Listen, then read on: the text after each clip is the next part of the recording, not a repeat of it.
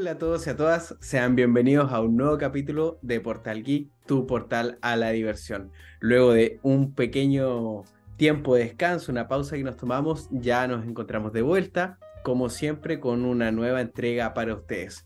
Junto a mí, como siempre, nos está acompañando mi querido amigo Marcelo. ¿Cómo estás, mi amigo? Tanto tiempo.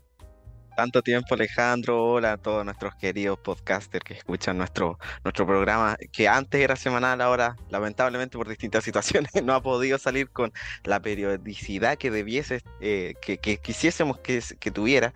Pero bueno, como dice Alejandro, eh, hemos tenido algunos problemas de índole personal, pero aquí estamos tratando de solucionarlo. Como podrán notar, igual yo he tenido algunos problemas con mi cámara, problemas de último momento. Eh, pero bueno, tratando aún así eh, de, brindarles la, el mejor, el mejor, la, mejor calidad, el mejor contenido, eh, para que ustedes puedan pasar algunos minutos eh, agradables recordando lo que es su infancia o algunos de sus gustos dentro del mundo geek. me encuentro bien, Alejandro. Bueno, feliz, pues feliz de volver después de, de tanto tiempo, aproximadamente un mes, un poquito más de un mes eh, así, dato aparte, nosotros íbamos a grabar la semana pasada este regreso al podcast, pero yo me enfermé nuevamente. Este, este año he tenido dos resfriados fuertes, ahora ya estoy mucho mejor. Eh, todavía tengo algunas secuelas, pero nada que no me impida grabar el, nuevo capítulo. Así que eh, paso a recordar un poquito las redes sociales, ya que hace tiempo que que no las, no las mencionábamos por el, mismo hecho de que no habíamos sacado capítulos. Recuerden que somos Portal Geek Podcast, escrito todo junto en nuestras principales redes sociales que son Instagram y TikTok.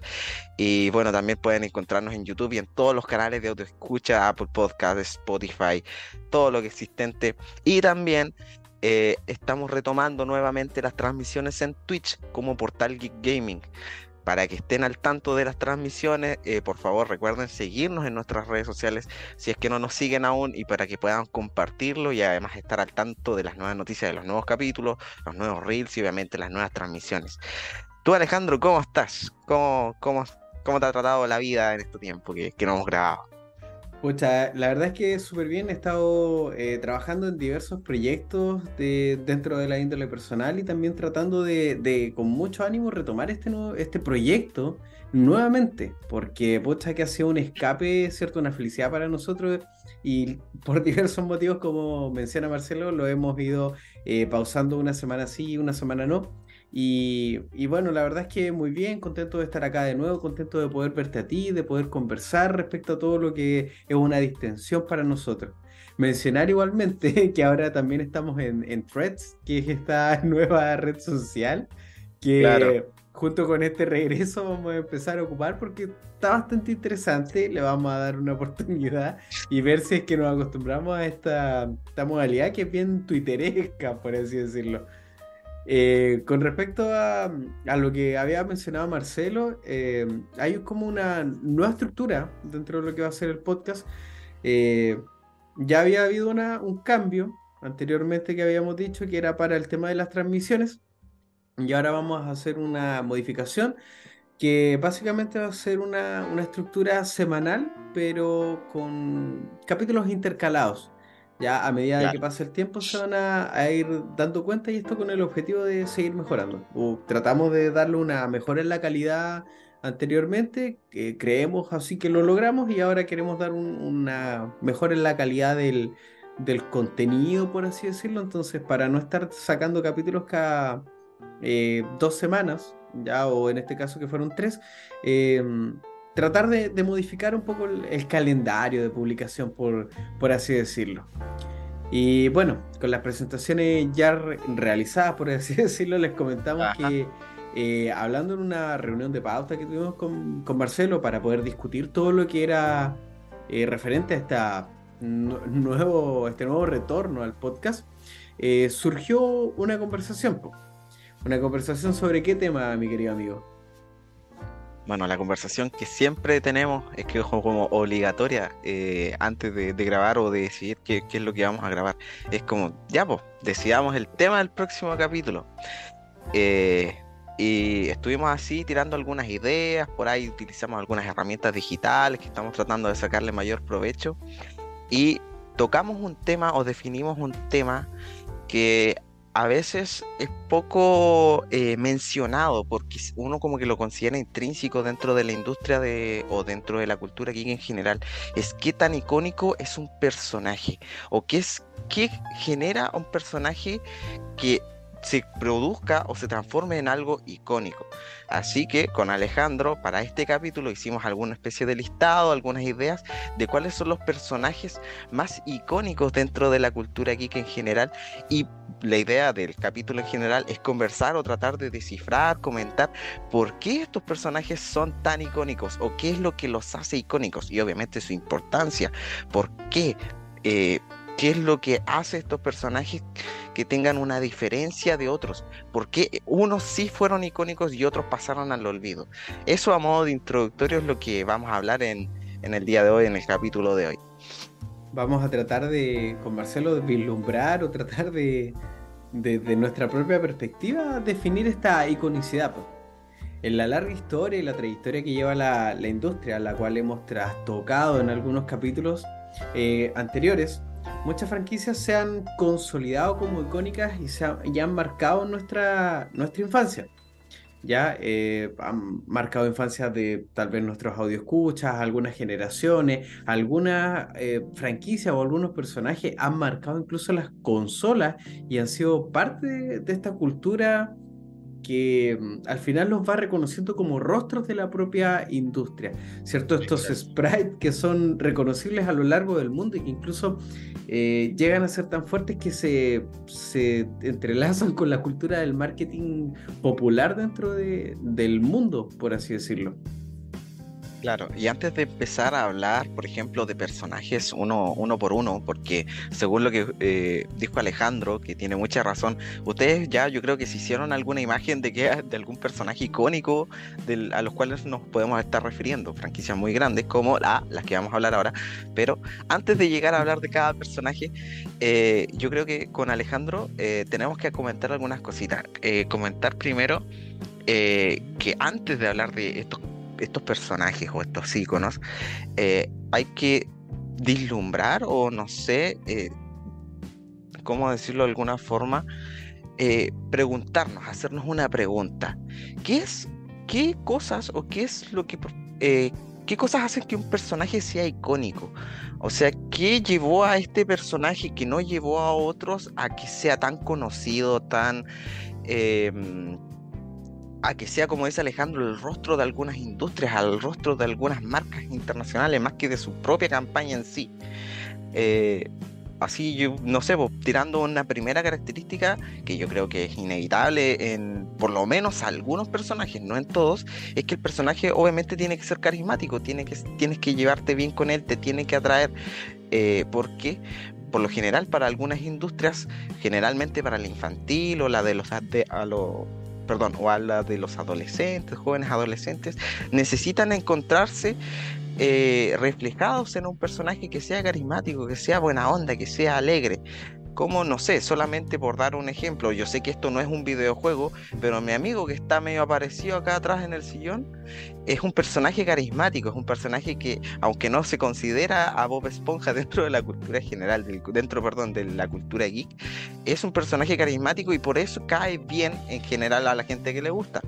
Esa como primera característica, que, característica creo yo. Eh, no sé qué más o sea, no sé qué opinas tú de eso, Alejandro, otras características, armonizando la conversación. No, eh, bueno, segundo lo que dices tú en, ese aspecto, una de las formas más eh, fáciles de poder llegar a esta iconicidad es ser un rostro reconocido y que al mismo tiempo eh, busque esta como empatía dentro de, de, la relación que tiene con los espectadores o en este caso con los eh, videojugadores. ¿ya? Se me estaba escapando la, la palabra. Y es que esta, este, esta perspectiva que tiene Marcelo, que igual comparto, pareciese ser como un apartado específico y que es súper importante. ¿Por qué? Porque genera esta catarsis en el jugador, ya que le trae alegrías, logra empatizar, se armoniza, logra sentirse como en la piel de este personaje y lo lleva a, marcar, pues, a, generar mella, por así decirlo, en, las personas que, encarnan, porque al final eso es lo que hacemos cuando jugamos. Nosotros estamos encarnando un personaje y muchas veces somos capaces de, por así decirlo, somatizar.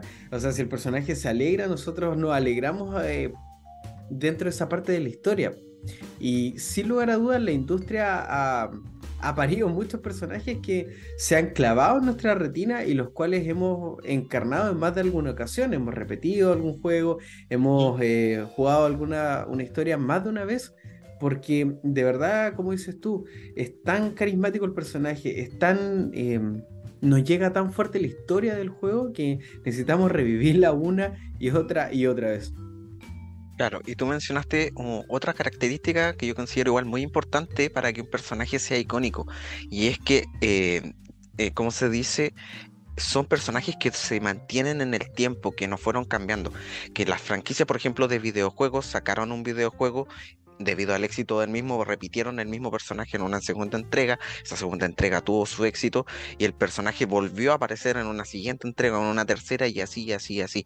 Hubo lo que se llama una continuidad en el tiempo del personaje.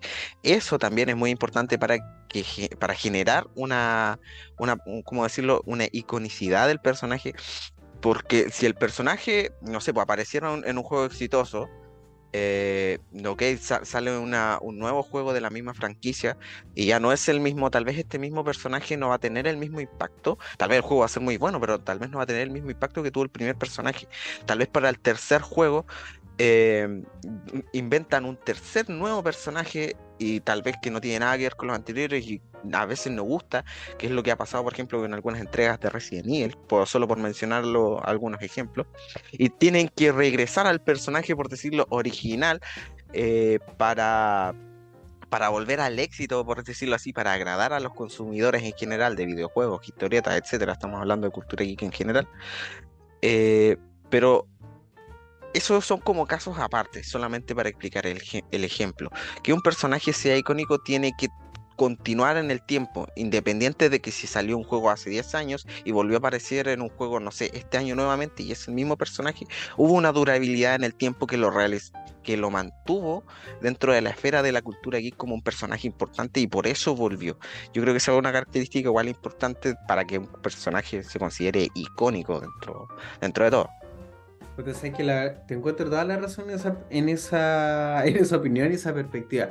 Porque yo estaba como enfatizando en el tema de, claro, con un juego es tan bueno que uno lo vuelva a jugar y tal vez me estaba perdiendo un poco el foco de, de pensar que eso hace un, a un juego, una franquicia, a un personaje icónico. Está como un simbolismo mucho más grande detrás que solamente el hecho de, de que un juego sea bueno y la historia sea buena. no, no en los videojuegos, o sea, los videojuegos a veces pasa que son villanos de Marvel. Claro. los vemos una vez, los vemos, están un día y después ya no están. Y, igual, claro. igual pasa que a veces em, dentro de los videojuegos, como dices tú muy, muy acertadamente con el tema de la franquicia de Resident, a veces pasa que un, un personaje es súper bueno y después lo cambian ¿cachai? En otra, en otra entrega y resulta que eso no gusta casi nada y después tienen que vivir eh, con un dedo sex máquina y traerlo de vuelta para que pueda tirar de nuevo la, franquicia de vuelta.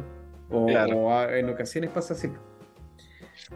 Eh, puta, eh, después de analizar, ¿cierto? Cómo, cómo se, se, define esta iconicidad, yo creo que podemos empezar como ya a hablar con, con ejemplos.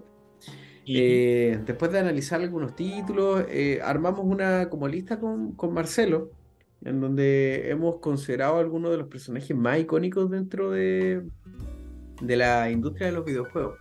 Queremos mencionar igualmente que esta no es, eh, no es un top como de, de, personajes como tal, no hay uno que esté más arriba y más abajo, sino que son como los gustos, los juegos que nos han marcado, los, los personajes que encontramos que de verdad son entretenidos de encarnar, la historia es buena y que sobre todo, como dice Marcelo, de verdad han marcado la industria. De verdad son un parteaguas, son un punto aparte, eh, son personajes que han innovado de manera muy positiva, tanto en mecánicas como en historia, como en diseño, como en jugabilidad, la industria que por eso encontramos que son icónicos, son un icono, un referente. Claro. Partamos con el primero, Yo creo que el primero es mi amigo, mi amigo de bigote, mi amigo el italiano. Que como decía Alejandro, eh, son personajes tan importantes que a veces llegan a ser eh, no solamente íconos dentro de su propia historia, sino íconos dentro de la industria. Estamos hablando obviamente de Mario, el personaje de Nintendo, que obviamente Mario, eh, obviamente es el personaje principal dentro de su inmensa rama de juegos y de, historieta y de todo el merchandising que existe de, de, Mario, obviamente principalmente videojuegos, pero también Mario es tan importante que es básicamente la cara visible o la mascota o el icono de Nintendo en sí uno piensa en Nintendo y piensa en Mario, o uno piensa en Mario y lo asocia con Nintendo, va todo de la mano. Es ahí la importancia del personaje, por lo menos de este personaje para la marca de Nintendo. Yo creo que Mario es el ejemplo más grande de un personaje icónico, por lo menos dentro del mundo de los videojuegos.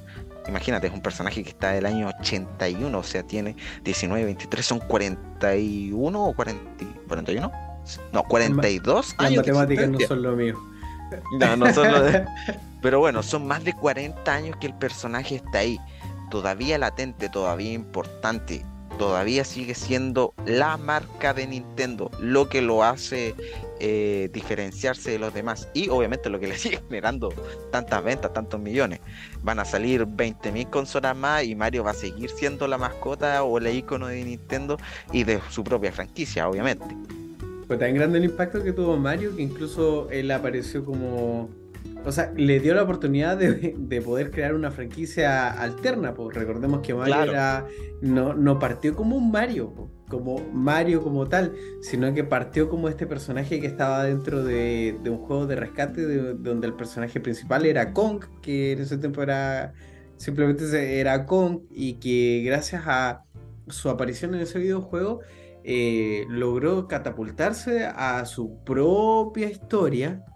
Y miren a dónde han llegado hasta ahora. Es uno de los personajes más importantes. Y Charles Martinet, que es el que le da la voz a Mario, hizo una carrera que con eso ya, y ya está. Dos o tres frases eh, por videojuego, algunas entrevistas, y ya él tiene la vida resuelta.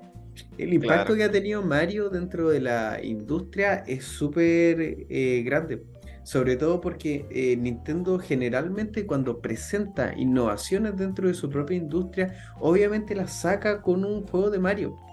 Cuando, empezó, cuando hay saltos del 2D al 3D, cuando hay mecánicas nuevas que se tienen que implementar, cuando hay una consola nueva, siempre va a salir un juego de Mario, porque es uno de los juegos que más representa, obviamente junto con lo que viene más adelante, pero representa eh, su esencia ya un personaje carismático, familiar, un personaje de aventuras, reúne todo lo que Nintendo eh, tiene, ¿cierto? Dentro de su ADN, que es esta compañía que se enfoca netamente, o como surgió más, más o menos, en este apartado familiar, reunir gente para jugar sin tener que despegarse como de esta, o, o tal vez adoptar estas posturas un poco más, no quiero decir violentas, pero que, no pierdan el foco familiar, por así decirlo. Un poco más eh, Nintendo siempre ha sido un poco más family friendly. Bueno, sí, para, para complementar lo que igual tú habías dicho, el, bueno, Mario nació de Donkey Kong, por decirlo así, pero del mismo Mario, o sea, Mario nació Donkey Kong, pero del mismo Mario nacieron muchísimos más personajes que obviamente no son tan icónicos como Mario dentro de la industria de Nintendo, pero que también tienen su propio renombre. Su hermano Luigi, que es una cara obviamente visible y reconocida dentro del mundo en general, tiene muchas entregas, muchos fans alrededor del mundo. El, personaje de Yoshi, el dinosaurio verde Sí, obviamente tuvo un gran fan de Luigi, Yoshi, Bowser, todos los personajes que nacieron de los juegos de Nintendo, que también, perdón, de los juegos de Mario, que también son eh, íconos dentro de la cultura geek en general y eh, obviamente son también íconos de Nintendo, pero nunca al nivel de Mario. Pero esa es la importancia que tiene Mario o que que tuvo y que tiene Mario al día de hoy dentro de Nintendo. Al igual que el personaje que pasamos a hablar del al tiro, ¿o no? Sí, yo creo que sí. Ya, que estábamos hablando de Nintendo, pasemos a hablar al tiro nomás. Sí, el segundo personaje obviamente es uno que mm, eh, con Alejandro nos relacionamos bastante de la franquicia que es obviamente Pokémon, que ya muchos se habrán imaginado cuál es, que es Pikachu. O Pikachu, como le, lo deberíamos decirle nosotros. A veces yo me, voy al lado japonés, Pikachu, porque en, japonés es Pikachu, acá en, nuestro lado del mundo es Pikachu.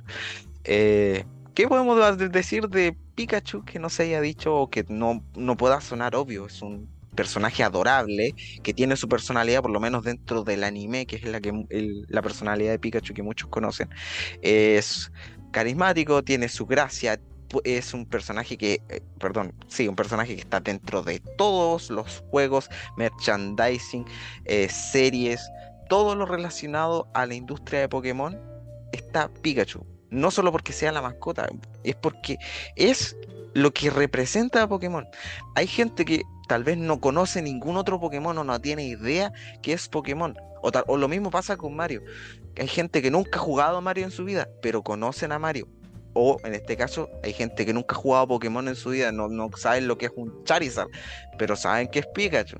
Conocen a Pikachu por la importancia que tiene, por el carisma que por el, la durabilidad en el tiempo. No solamente porque sea la mascota de Pokémon, es porque tienen ese algo que los generan o que los convierten en algo icónico, en este caso. Eh, la verdad es que concuerdo contigo y bueno, la verdad es que Pikachu es como un, un referente cultural.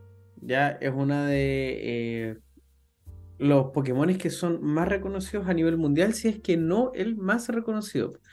Eh, Pikachu funciona como una de las mascotas principales de, Nintendo y es el embajador, ¿cierto? Como no oficial de la marca de eh, la franquicia en realidad de, de Pokémon. Es uno de los... está, mira, y es tan grande su huella cultural que para las mamás, por ejemplo, todos los, Pokémon son Pikachu. ese, es el Pikachu.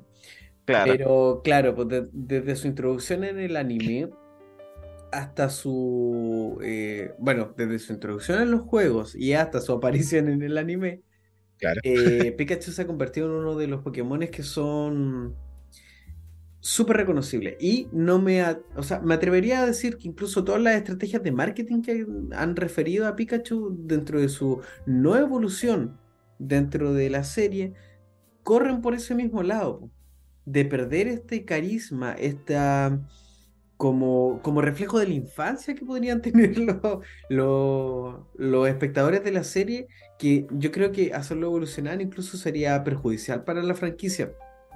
Claramente. Porque Pikachu era, era su sello personal. Él quería quedarse como Pikachu y si ese Pikachu evolucionara, es como, no, se, pierde, se pierde la esencia. Yo me acuerdo que en la serie incluso llegó un momento en donde, bueno, dos momentos en donde ya tuvieron que tener un Raichu. No me acuerdo dónde salía como un, un Raichu que era eh, que era el que iba como a, invitar a Pikachu a evolucionar, po. Ah, bueno, en la, serie original, cuando no es que el LT Surge tiene el gimnasio eléctrico, él tiene un Raichu. Y en, la primera batalla que tiene H, obviamente usa a Pikachu contra Raichu y Raichu le da una paliza a Pikachu en el primer enfrentamiento. Entonces ahí se da como el primer debate de, em, de ya si Pikachu debe evolucionar o no. Y ahí obviamente él decide no evolucionar, quedarse así, porque él quería derrotar a Raichu así, poder de la amistad, bla, bla, bla, etcétera, etcétera. Ahí era cuando le, pasaban una piedra a trueno, po. Sí. Y esto se retomó después en la serie de Diamante y Perla, en Sino. Que básicamente, em, como se dice, reciclaron el, el argumento. Apareció un tipo que tenía un Raichu que era súper poderoso. Eh, y decide tener una batalla con el Pikachu de Ash y el puta le saca la mugre, por decirlo de alguna forma, no tan violenta. Eh, y de nuevo está esta dicotomía de que Pikachu hacen el flashback de que en su momento peleó con Raichu y lo derrotó igual, y ahora estaba pasando lo mismo y decide de nuevo no volver a evolucionar, y después vuelve a tener una revancha donde con el poder de la amistad y del guion le gana. Básicamente. Siempre está el poder del guion, siempre está el poder del guion. Salvando Salvando a H. Cosas que nos fallan. sí. Puta, eh, claro, volviendo como a redundar lo mismo, esta mascota de, la franquicia que ha llegado a trascender a todos los, a, sus congéneres dentro de este universo, es súper fuerte. Es uno de los Pokémon como decíamos, más relevantes, más importantes y que por lo mismo yo creo que Nintendo no ha, no ha querido cambiar. Otro de los personajes que igual encontramos que era súper importante, ya saliéndonos un poco de Nintendo. Mira, mira este salto que vamos a hacer. Ya una cuestión increíble. Saltamos de toda esta family friendly, puta Nintendo, una compañía familiar, juegos de aventura y toda la cuestión, a un extremo totalmente aparte. Totalmente distinto, o sea, diametralmente distinto. Yo creo que ya tal vez alguno o alguna ya empezó como a decir, mm, podría ser tal vez. Y nos vamos a la compañía de Sony, con la consola obviamente insignia del caballito de batalla que tiene Sony, que no es la Philips CDI como, salió en, un top, sino que es la PlayStation. Y nos vamos con el fantasma de Esparta. Y uno de los personajes más icónicos del género hack and slash, que esto de matar todo lo que se mueva, sin lugar a dudas, es Kratos. Kratos que significa poder, que significa fuerza en, dentro de la mitología griega. Kratos tiene eso que no tiene, por ejemplo, eh, personaje, eh, por, decir algo, mencionar los personajes que estábamos hablando, eh, Mario Pikachu no tiene ese adorabilidad, ese carisma, eso que, que tú lo ves y es, ¡ay, qué bonito, qué, qué bacán! Es todo lo contrario. Kratos es un personaje frío, eh, es, por decirlo, podría decirlo de alguna forma, enojón, quien siempre está amargado, obviamente tiene una historia de trasfondo muy, Kratos muy compleja. la ira, en la ira pura. Claro. Pero eso es lo que lo hace diferenciar de, y lo hace tan icónico, lo hace tan, tan memorable dentro de la industria de, Sony PlayStation, que se, sale del marco de personajes de que, por lo general tú, eh, no sé, pues, consideras carismáticos en general empatizas con Kratos no por el hecho de que sea adorable ni que te cause gracia, sino que es ese personaje que toca los temas que no tocan los otros personajes que son icónicos en otras franquicias. Yo creo que ese es el punto fuerte de Kratos para considerarse un personaje icónico, que hace la diferencia. por, por, volver a mencionar, Mario y Pikachu son personajes adorables que siempre están riendo, que si tienen algún problema, puta, se soluciona con el poder de la amistad, el amor, el guion.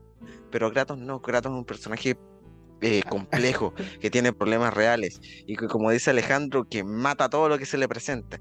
Y eso es lo que lo hace, por lo menos por lo que, por lo que creo yo, lo hace icónico, porque lo diferencia de los demás. Marca acá, esa diferencia. Acá lo resolvemos toda putazo limpio. Claro. Puta, Kratos es un personaje súper complejo, como dice Marcelo. Pues es un personaje con el cual hay una historia de trasfondo súper grande. Kratos emprende el viaje del héroe una especie de redención bestialmente vengativa. Kratos se origina con esta, con esta idea de traición por parte de los dioses hacia él, eh, por parte de, querer destruirlos por lo que le hicieron, por todas las tareas ah. impuestas y la traición que le hicieron, por la bueno, yo creo que ya podemos hablar de esto, ¿cierto? De, no es spoiler para nadie en, Change of Olympus, de, de, God of Sparta, que suenan mejor en inglés, no es porque quiera hacerme el bilingüe, eh, de toda esta, la, matanza de su pueblo, de su esposa, de su hija, y cómo quiere destruir a Ares por todo esto. Eh, uno empieza a empatizar, pues. uno llega a un punto en donde cuando juega el uno, mm, hay, ¿por qué quiero matar, destruir y todo? Claro, hay una traición, pero cuando ya jugamos los complementarios, Puta, de verdad queremos destruir el Olimpo. De verdad queremos hacer bolsa a todos los dioses, apoyar a los, la titanomaquia, todo. Es una franquicia ágil, es una franquicia fácil de jugar, es una franquicia que eh, de verdad te atrapa por el poder que te entrega, ¿cierto? Todo lo que puedes hacer y porque en realidad... Mm,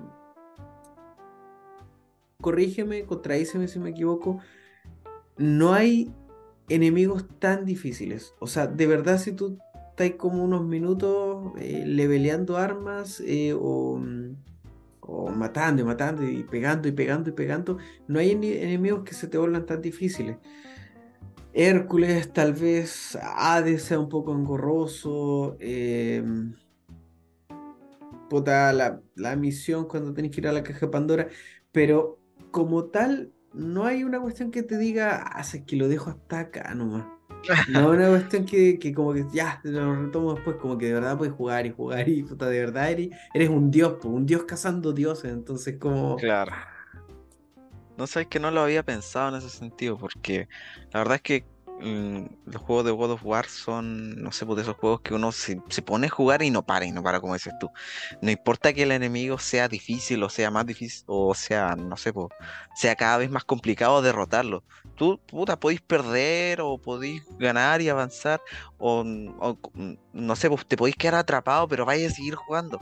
Son esos juegos que te, obviamente por el, por, por el que el, el personaje te lo permite, puedes, eh, si, si, estás atrapado o si pierdes, te ves derrotado, lo vuelves a intentar, lo vuelves a intentar, porque te gusta utilizar al personaje, porque te gusta hacer o eh, experimentar las cosas, las funciones que tiene el, el mismo personaje. Eh, así que sí, yo creo que concuerdo contigo en eso. La verdad no, no lo había pensado, porque no sé, son cosas que uno no, no, no piensa hasta que, que, hasta que, por ejemplo, tú lo mencionas ahora. Así Donde, igual.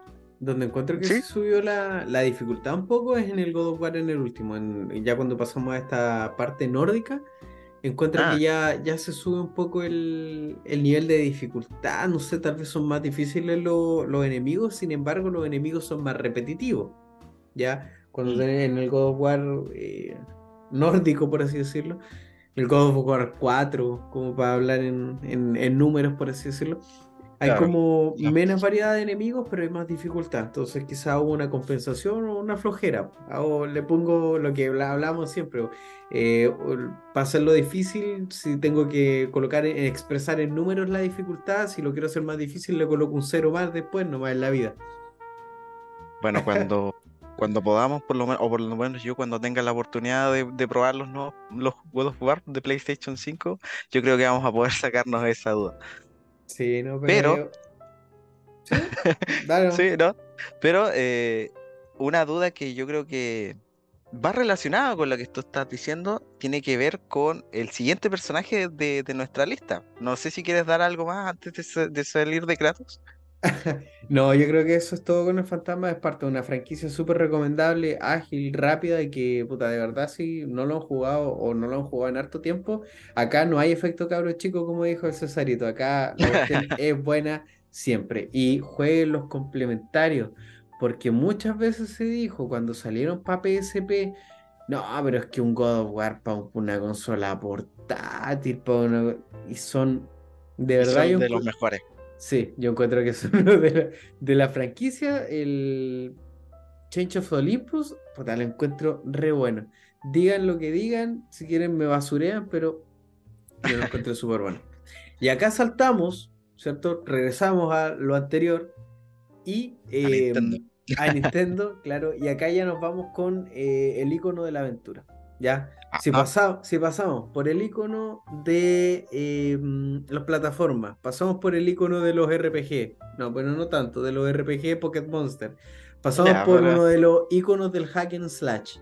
Acá llegamos a la iconocidad de lo heroico, de la aventura, de todo lo que significa ser un verdadero caballero, de todo lo que significa ser un hombre, a pesar de tener como 16 años. Pero un héroe. antes, un héroe, pero antes de mencionar quién es, nos vamos a ir a una pequeña pausa dentro de este capítulo. Nos vemos en unos segundos.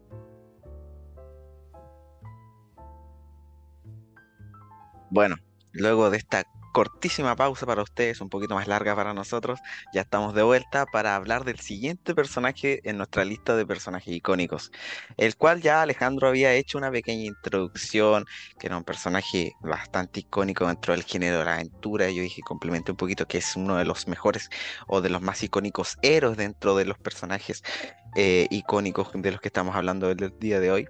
Nos vamos nuevamente a la franquicia de Nintendo, a la franquicia de los juegos de The Legend of Zelda. Y con eso nos referimos al personaje principal de los juegos, o de lo menos de la mayoría de los juegos, personaje de Link. Este personaje que muchos recordarán por ser un- una especie de, de, por decirlo así, guerrero de algo así como en la Edad Media, que es más o menos donde están ambientados los juegos de Legend of Zelda por lo general eh, que tienen sus características particulares, eh, que, ojo, distan mucho de lo que es, por lo general, o lo que se considera un guerrero de clase, de la, de la Edad Media. clase media, iba a decir nada que ver. De, de clase alta, dijo Vegeta. Claro. Como, como, para, para, retomar la idea, un, un, guerrero de la Edad Media eh, por lo general usa armaduras, usa cotas de malla, eh, anda a caballo, es un personaje alto, fuerte, que enfrenta grandes enemigos. Y no, Link es todo lo contrario, como dijo Alejandro, es un personaje que a veces, o por lo general, tiene 16 años, que no tiene más que su escudo y una espada. Bueno, además de otros ítems que tiene dentro del juego que va adquiriendo a, a, a veces los tiene igual, a veces tiene el escudo, a veces tiene la espada. Bueno, pero por lo general, por, lo general. Eh, y bueno, y con eso eh, se desarrolla la historia de su juego y por lo general tiene que salvar a, a, Irule, por decirlo de alguna forma. Eh, porque obviamente no siempre tiene que salvar a Irule, hay distintos juegos y distintas tramas. Pero eh, ese yo creo que es el, por lo menos para Link, el primer o una de las principales características que lo hacen un personaje icónico, porque no dista de lo que de lo que nosotros conocemos o tenemos entendido que es un guerrero, un no sé, un lo que decía yo, un guerrero de la Edad Media. Es mucho más distinto, pero con esas diferencias eh, logra muchas cosas. Obviamente es el personaje y el héroe de su propia historia. La verdad es que la evolución que ha tenido Link con el paso de los años eh, ha sido súper grande, porque en los primeros juegos, eh, bueno, en el primero era un spray chiquitito, era como... Y era como un juego súper, no sé, por así decirlo, típico, como de mm, un personaje chiquitito, ¿cachai? Un personaje... Es que, bueno, eran 8 bits, ¿cachai? Entonces no mm, no podía relucir mucho. Y en el segundo juego, ¿para qué te cuento? Pues en el segundo juego la cuestión era, pero parecía un chiste de Adventure of Link, eh, cómo iba a funcionar la cuestión. Pues ahí ya parecía un juego de Atari, de lo malo que era. Pero yo creo que ya desde eh, A Link to the Past, que es como el tercero en el orden de, eh, publicación, ¿cierto? Porque hay tres líneas principales. Bueno, ya algún día cuando hablemos de Zelda, vamos a hablar de eso, que es un tema pero increíble. Ya es cuando se empieza como a forjar esta esta figura de, de Link como un héroe que es empieza a ser ya icónico para ocupar la palabra del, del texto en la tercera entrega y ya, pero en el Link's Awakening y en el, no sé, pues ¿Cuál sí? Después. Ah, ya, pues, eh, saltándonos uno cuando pasamos al. No, porque el siguiente es el. Ah. Ancient Stone. El, no, el Ancient Stone Tables. Que no, no me acuerdo cuál es la traducción. Y después ya. Ya aquí ya sí me sé que es el tema de. Donde aparece como ya los juegos icónicos que son el Mayoras y el. El Ocarina of Time. Eh, que ya no, eso no, me gusta, de hecho que no me gusta tanto. Eh, pero, ah, no, sí, ya lo había dicho. Em, ah. Pero claro, en esos juegos, sobre todo en el Link's Awakening, que puta, a mí me gusta caleta y menos mal es de los primeros para poder ser autorreferente, eh, Link se consagra ya como un héroe. Pues ya en los primeros juegos es un, como una especie de caballero aprendiz, si lo queremos llevar como al terreno que mencionabas tú de lo medieval pero que luego ya evoluciona ya es un héroe mítico, es mítico dentro de, de Hyrule. Y tiene una, una explicación temporal, ¿cachai? Como de, estos, de esta separación de las líneas temporales, en donde se da que es un héroe mítico, es casi como una reencarnación del héroe en una línea temporal. Y en otra es como el héroe que nació, que, que nació, que nació para para salvarlo. Pues claro, como dice Marcelo, a veces, bueno, implícitamente a veces siempre tiene que salvar a Hyrule, a veces de forma directa, a veces de, forma colateral, porque todos sabemos que en realidad desde el primer juego, a excepción del Link's Awakening, siempre va a ser eh, detener a Ganondorf. claro en el Link's Awakening es, combatir contra el gran pez volador. Juegazo, jueguenlo por favor. De verdad que es uno de los más ricos juegos que he jugado de, The Legend of Zelda junto con. Mm, ¿Cuál podría ser? Ah, obviamente el, el Wind Waker. No, estaba. El Wind Waker. Estaba chisteando. Ah, Otra, pero- cosi- otra cosita igual es que, o sea, que es algo que no pasa, por ejemplo, con Pikachu, con, con lo que tú decías de, de los Pokémon, que la gente que no conoce a, a tal Pokémon dice, ah, ese es un Pikachu, ese es un Pikachu. Eh, aquí con, con Link pasa un dato curioso, algo como que, que sí y que no, y es que mucha gente conoce el personaje y es como, ah, sí, po, ese es el Zelda. ¿Cachai? Sí, siempre está esa confusión. Yo cuando, cuando chico, igual decía, pues, ah, sí, pues es Zelda. Claro, Zelda. Es Zelda. Eh, Personaje Y- verde de la espada, Zelda. Sí, pues ya y después, mucho tiempo después aprendí que ese era. Ese era Link. po. De hecho, cuando decían Link, ¿sabéis quién pensaba que era yo? El hada de. Del Mayoras, del Mayoras Mask. Ah, ya. Que pensé que eso se llamaba Link cuando era chiquitito. Hoy saltando del misticismo medieval y toda la iconocidad legendaria de este caballero de Hyrule, yo creo que podemos pasar velozmente al siguiente personaje.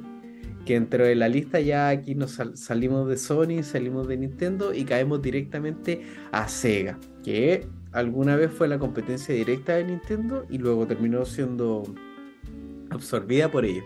Y estamos hablando de Sonic el Erizo, que hasta hace un tiempo atrás era, estaba bastante en boga debido a las películas que le deben solo su honor a Jim Carrey. Sí, la verdad es que sí. Sonic es de esos personajes que tienen su carisma propio. Se diferencia de, por ejemplo, lo que fue o es Mario o lo que es Link, Pikachu, que eran como los sus contemporáneos, podríamos decirlo, en la época en que salió.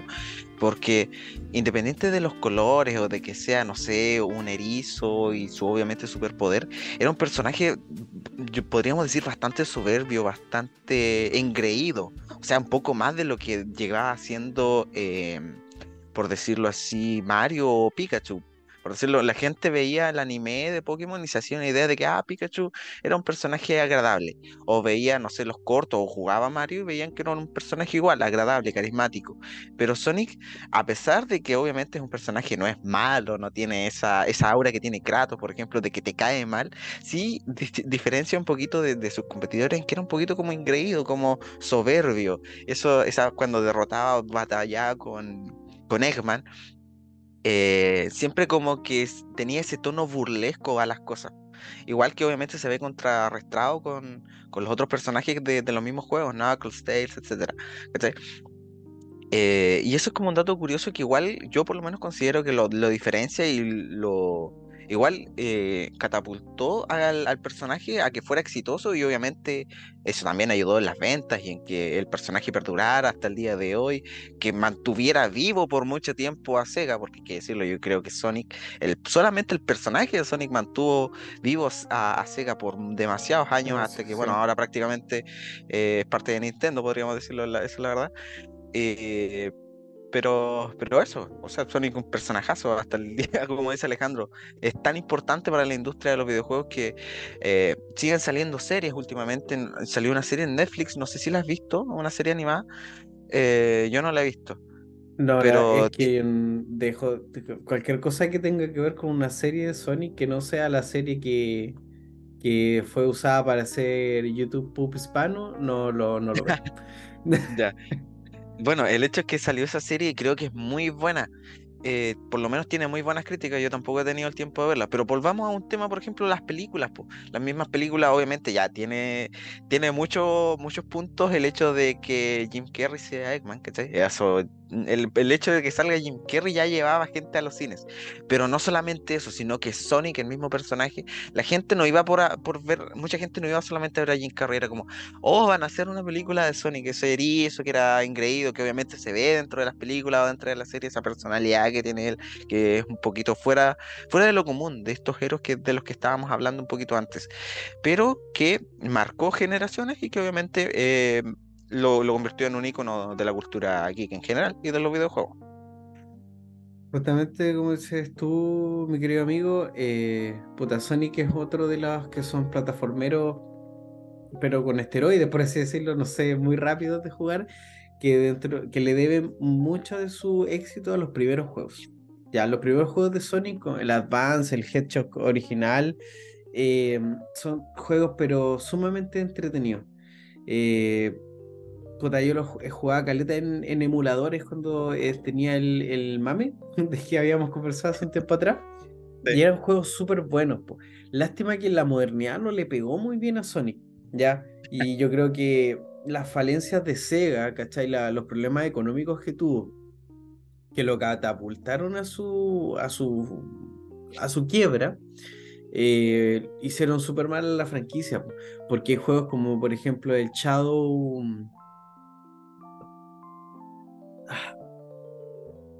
Shadow de, Hedgehog, de em, Que son súper malos, pues el Sonic 2000 es horrible igual.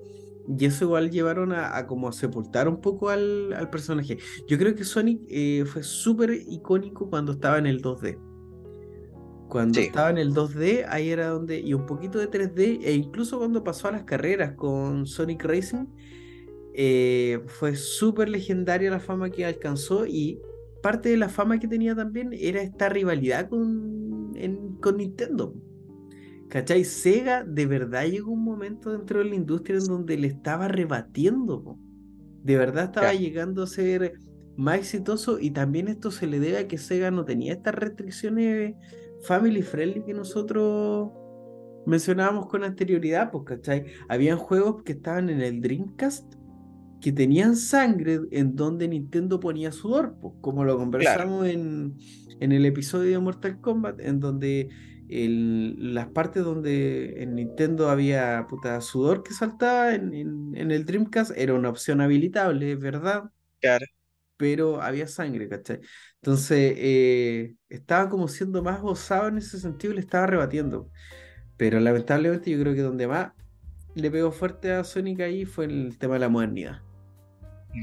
Pero igual, tomando eso que estás diciendo tú, eh, cuando llegó esta modernidad, eh, ahí es donde igual Sega con Sonic se diferenciaron de Nintendo.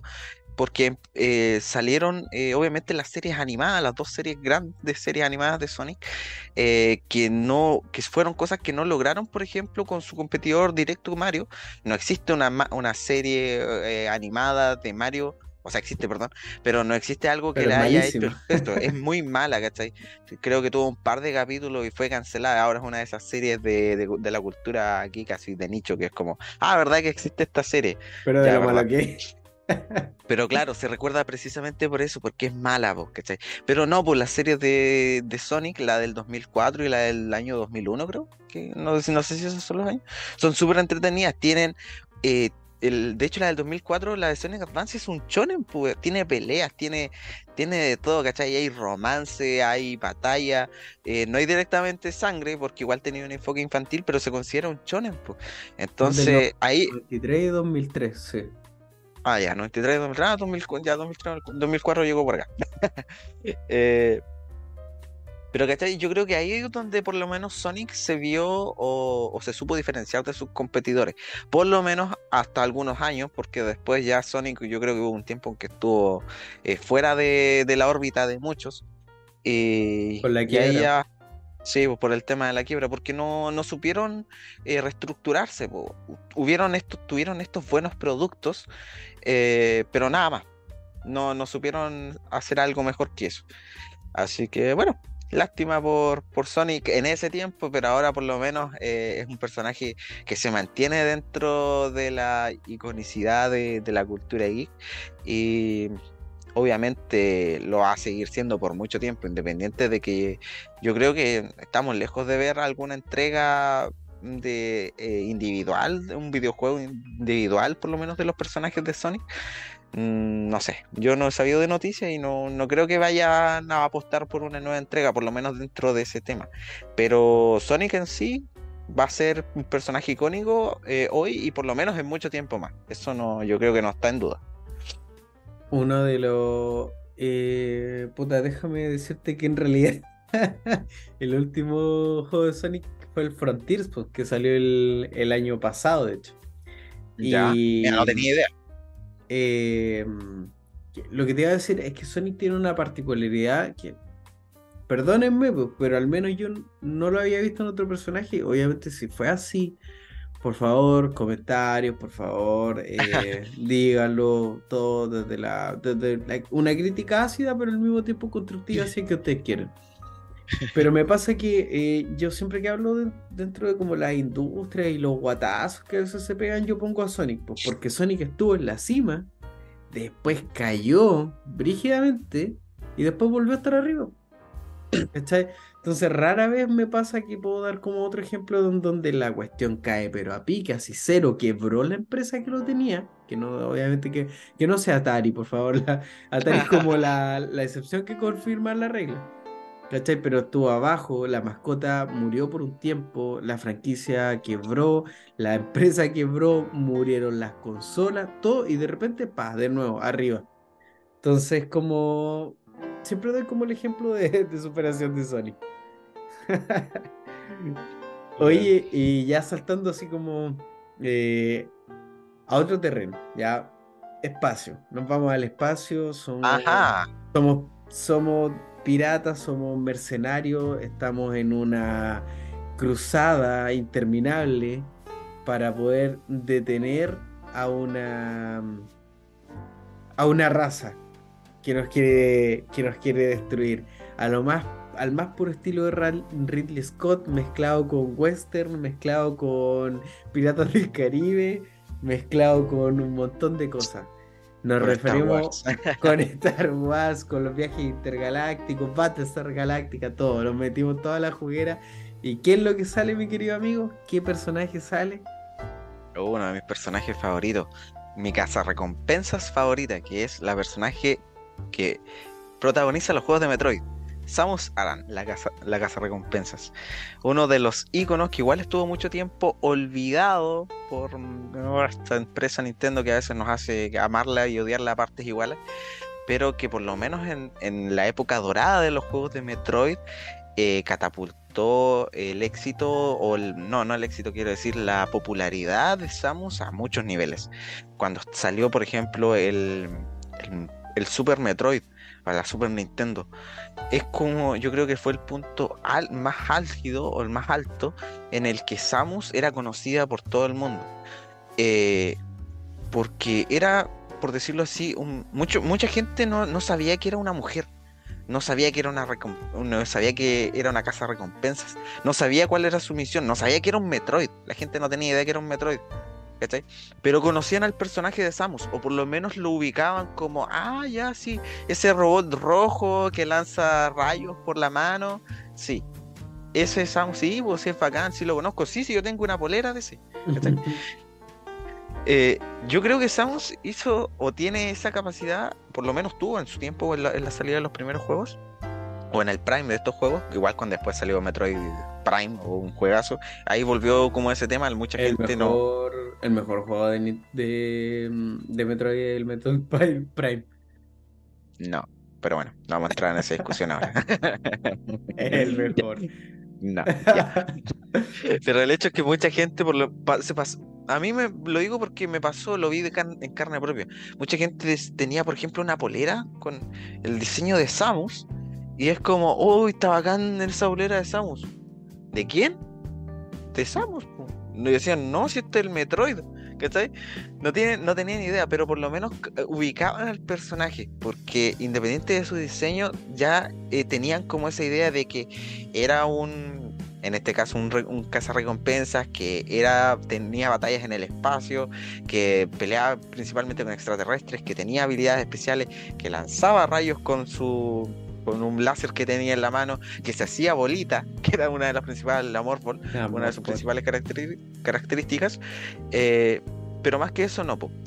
Pero independiente de que había gente que obviamente, habíamos gente que sí conocíamos a Samus y que sí sabíamos de su historia y, la, y sabíamos obviamente que era un Metroid y que no, ella no era Metroid, eh, había gente que no, aún, pero aún así la reconocían y obviamente eso eh, fue gracias a que obviamente por el éxito de los juegos el personaje de Samus se convirtió en un icono y es algo que por lo menos eh, yo no he visto con muchos personajes que en este caso sean eh, mujeres. Hay pocos personajes dentro de la industria de las mujeres salvo otro que voy a hablar un poquito más adelante que también marquen como ese ah claro, ese, ese personaje femenino que demuestra el, el verdadero empoderamiento de la mujer, el verdadero que una mujer se puede, eh, y que realmente, eh, no sé, lo, lo podáis eh, distinguir de otro, es como, ah, puta, no sé, po, si, si me dan a elegir entre ser Samus o ser, no sé, po, Goku, puta, difícil la decisión, pero yo decidiría, yo lo pienso, ¿cachai? decidiría ser Goku, pero pensaría ser Samus, ¿cachai? Sí, haciendo una comparativa más equitativa. Eh, ser, el personaje, ser, el personaje, principal de Metroid o de Dead Space, po. ahí ya... eh, ¿Quién conoce Dead Space? Eso no cuenta. o de Bioshock.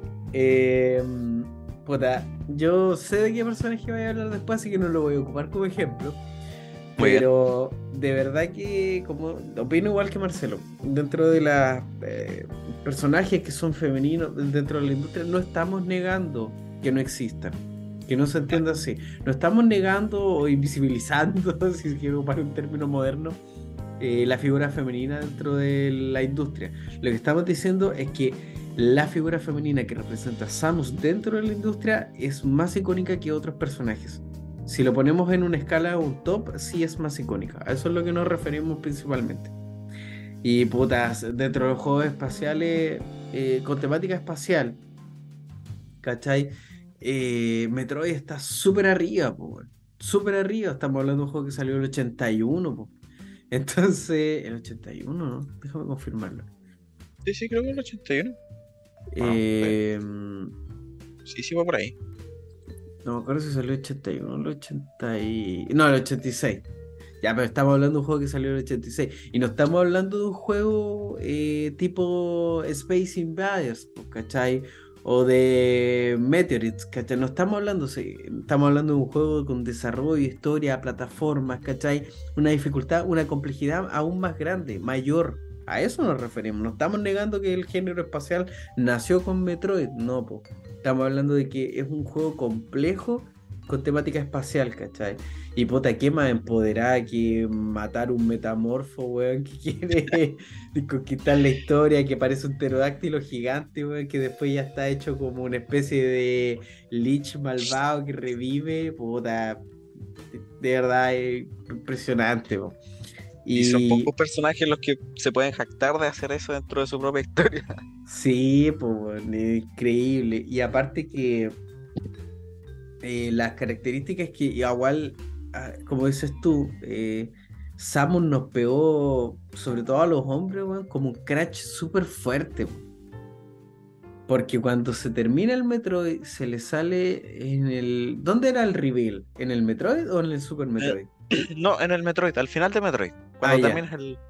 Ya, pues cuando sale el reveal que es mujer, puta, ya, pues eso 8 bits, piolita, no, no pasa nada, ¿cachai? Ahí, ahí no, no tenemos ningún efecto.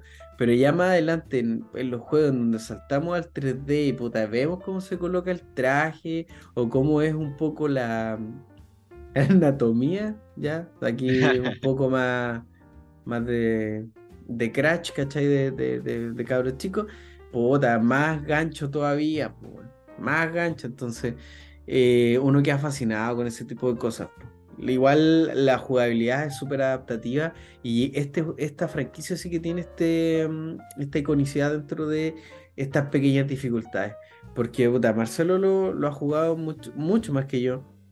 Pero hay, hay, hay, weas que de verdad son como. ¿Cómo se lo explico?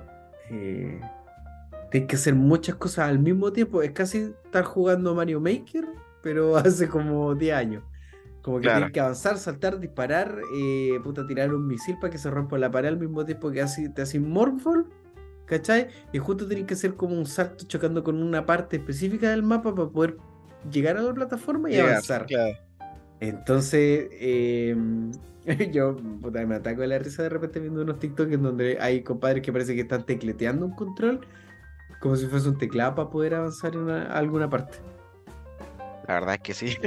y, fíjate que en computador se hace mucho más complicado que en las consolas. Porque por lo menos lo, los computadores tienen esa, esa, ¿cómo se dice? Ese, ese tema de que a veces no te toman más de dos o tres botones al mismo tiempo. Entonces hace mucho más complicado. Para los que, no sé, pues no lo sabían o, quieran conocer un poquito más de la historia de Samus y de los Metroid. Bueno, eh, estoy jugando el Metroid Fusion pues, en Twitch todos los jueves. O bueno, el jueves pasado no pude porque estaba, estaba enfermo. Pero este jueves voy a retomar con la segunda parte, así que para que pasen. Y obviamente síganos en nuestras redes sociales, Portal Geek Podcast, para que estén atentos. Y Portal Geek Gaming en Twitch. Así que, ¿qué más podemos decir de Samus que, no hayamos dicho? O que, no sé, la gente que no la conozca se, se aventura, eh, se aventure a, conocer al personaje. Jueguelo, jueguelo porque de verdad no lo va a decepcionar, de verdad se va a enganchar tanto de Samus como de la historia. Y bien, como dijo Marcelo en, su momento, em, en la cápsula de Metroid hay cosas que de verdad uno tiene que descubrir de pura cueva. De pura cueva de repente tenéis que hacer algo. Puta, yo me acuerdo que había una parte en donde creo que en el Zero Mission o en el Zero. Sí, es un remake del 1 en donde tenéis que destruir unas cuestiones con como con unos misiles que te dan, pero si de verdad no se te ocurrió tirarlo ahí, ya te pega. Ah, sí, pues, sí, que no hay ninguna pista, no hay nada. No, si no si de verdad no tiráis la cuestión, ya te pega, no sé qué hacerla.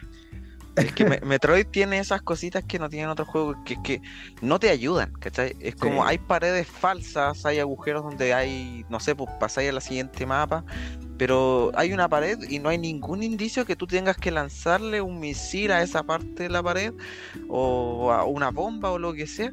Y la única forma de, por decirlo así, descubrirlo, si nunca has jugado una, un juego de Metroid, es empezar a probar a gastar misiles, a gastar bombas, porque si no, de verdad que te quedáis pegado. Eh, son cosas, son Metroid cosas, por decirlo así. No, de verdad, esa cuestión es, frustrante, pero cuando no hay alivio más grande que cuando de verdad avanzáis. O cuando tenéis que correr súper rápido, aplicar Morphle Salt. No, sí, de verdad es un desafío. Yo encuentro que son súper buenos eh, los juegos de Metroid en ese aspecto, como que te ponen en, aprieto y bueno, por algo es un referente para ser empleado a modo de referencia con otros juegos que abordan una mecánica parecida. Ah, Oye, y hablando de, parecido, y para ir cerrando un poquito la lista esta de personajes icónicos, eh, ¿por qué parecido? Porque el siguiente personaje de nuestra lista no es de Nintendo, pero tiene un, podríamos decir, un pequeño parecido con, con, Samus en algo que estábamos hablando, que dispara con el brazo. Pero no es de color rojo o con amarillo, sino que es un personaje azul. ¿De igual estaremos hablando, Alejandro? Puta, ¿sabes qué? De los personajes que encuentro más icónicos dentro de, los, de los juegos, weón, más que de Mario, más que de Pikachu, más que. De verdad, cuando de repente me dicen, no, puta, un personaje, un personaje que de verdad ha marcado, este es el primero que digo. ¿Ya? Este sí que es el primero que digo. Cada vez que me preguntan, le digo, ah, Mega Man. Mega Man. Porque Mega Man, para mí, es uno de los personajes que de verdad son rostros de la industria. Sé que para todos no es así. Para todos y todas yo sé que no puede ser así. Pero cuando me preguntan a mí, esa es la weá que yo digo. Y después viene el resto. Está bien. Pero Mega Man para mí es un referente de los plataformeros. Porque puta que es difícil. Llega un momento en donde de verdad eh, es un, Mario Maker. O sea, que yo puedo hacer esa, comparación porque parece que los desarrolladores hicieron esta cuestión adrede más difícil que la cresta. Sobre todo la gama de los X. Sí. Ahí sí, he notado que, esos son como más difíciles. Yo he jugado a los Mega Man, he jugado mucho, pero no son de esos juegos que, por lo general termino, porque la verdad es que tienen un alto grado de dificultad. Mm. Y sí, pues la verdad es que Mega Man es un personaje dentro de la cultura geek en general que tú lo, tú lo ubicáis al tiro como, ah, un puta cultura geek, ah, tenéis al Mario, tenéis Mega Man, tenéis Pikachu, tenéis a Goku, tenéis bla, bla, Es como que Mega Man siempre está ahí. Y eso que eh, podríamos decir que Capcom obviamente tiene sus éxitos, eh, pero siempre está, ha sido opacado, obviamente en su tiempo, por Nintendo, que era obviamente como el más grande de todos, siempre lo mencionamos, pero siempre como que estuvo opacado, pero tenían esos, esos como productos con los que resaltaban, con los que hacían la competencia, y ese producto precisamente era Mega Man, pues, y su, y su saga, y su vasta saga de juegos, porque hay muchos juegos de Mega Man, yo no los conozco todos. No, son caletas. Eh, son hartos y se dividen como por eh, eras, por así decirlo. Y puta, eh, concuerdo contigo, Capcom pasa como más desapercibido con sus franquicias. Sus franquicias son súper exitosas, nadie lo niega. Nadie Resident Evil, Street Fighter, tener todos los Marvel vs. Capcom. Lo tenéis todo, ya, caché. Pero aún así, hay otras que están adentro de Nintendo que son más conocidas. Claro. Si tú tuvieras que definir la iconicidad de Mega Man, porque como franquicia es lo icónico y representa al personaje la franquicia, ¿dónde crees que está su punto fuerte personalmente? Uy, qué difícil. Yo creo que, desde un punto de vista muy personal, es que uno se ve reflejado en, Mega Man. O sea, por lo menos yo cuando, cuando jugaba, no es uno de los juegos que haya le haya dedicado mucho tiempo, pero las veces que lo jugaba era como, ah, puta, te imaginabas que tú eras el eras Mega Man, ¿cachai? Eras el eras Rockman, como le dicen en japonés. Eh, yo me imaginaba haciendo él, ¿cachai? Haciendo las cosas que él hacía. Era por lo menos, ah, no ese otro. Ah, eh, los Medabots. Astro Boy. sí. Eh, pero por lo menos, por lo menos creo yo que eso es lo que lo, hace un personaje como icónico, o lo que lo diferencia de los otros, que llevó o catapultó al éxito de la saga de, los de juegos de Mega Man. No sé qué opinas tú, o no sé si estáis hablando, pensáis que estoy hablando por las tonteras. No, la verdad es que no. Sí puede uno ocupar neurón espejo y verse reflejado, pero para complementar desde otra vista, yo creo que una de las cuestiones que más hacen representativa a la saga de Mega Man puta, son los enemigos, Los enemigos que tiene la franquicia de Mega Man, por Dios que son icónicos. Desde los Man hasta los Iceman, hasta los puta, todos los que son de la saga de los X, que son difíciles pero a cagar, ¿cachai? Son, de verdad te ponen en aprietas, en, aprietos, perdón, en, en un montón de, de ocasiones y tú decís, pero pero ¿qué está Estoy jugando una especie de. ¿Estoy jugando un juego de plataforma o me metí a jugar Dark Souls en, 8 bits con temática con temática futurista? ¿Qué, qué hice mal? Los desarrolladores de Dark Souls se encerraron días jugando la serie de Mega Man X para poder generar los villanos del Dark Souls. No, es que de verdad es difícil. Yo he visto speedruns de algunos Mega Man. La otra vez cuando hicimos el tema de los OST, ¿Ya? Eh, yo me puse a ver como unos speedrun de Mega Man porque, claro, pues estaba buscando algunos OST de la franquicia que mencionamos ahí. Y puta, los locos secos aprendían todas las mecánicas, todas las cuestiones. Y, y yo me acordaba de cuando el chico sufría nomás. De verdad era una. Era una wea que no me la podía creer. Y, aparte que eh, te, son como estos juegos típicos ochenteros que ochenteros y noventeros que salían con facilidad, en donde había un montón de cuestiones que te podían pegar en pantalla. Un montón, así, un misil que se dividía en ocho misiles, ah, que de esos misiles salían, puta, toma, toma, cualquiera de los Alpha Wing, toma cualquiera de los Metal Slug, ¿cachai? Y vaya a tener, te vaya a acordar al tiro de esas cuestiones. Pero puta que era complicado matar a los enemigos de Mega Man, de verdad era entretenido eh, esa frustración. Es que no lo, no lo he pensado porque igual eso va de la mano con, mi experiencia personal. Yo, sí, totalmente. Como repito, no, no jugué, jugaba al, al Mega Man, o lo, lo, jugué muchas veces, o sea, no tantas veces como quisiera, pero igual un buen número de veces, pero lo encontraba juegos muy difíciles, porque ¿cachai? Entonces era como, mm, ya los jugaba, nunca los terminaba, ¿cachai? Llegaba a los primeros niveles, como, mm, ya, ok, juego otra cosa. No, y, y Robotnik, y bueno, eh, eh, oh, se llamaba Robotnik, ¿cierto? Sí, no, espero no meter la pata, porque cuando dijiste Eggman, eh, se me cruzaron los cables, no, pero es Robotnik. Eh, puta. Mm. Se llamaba. Oh, estoy. Eh, estoy no, pues sí. Eggman es, roto, es Robotnik, ¿o no? Eh.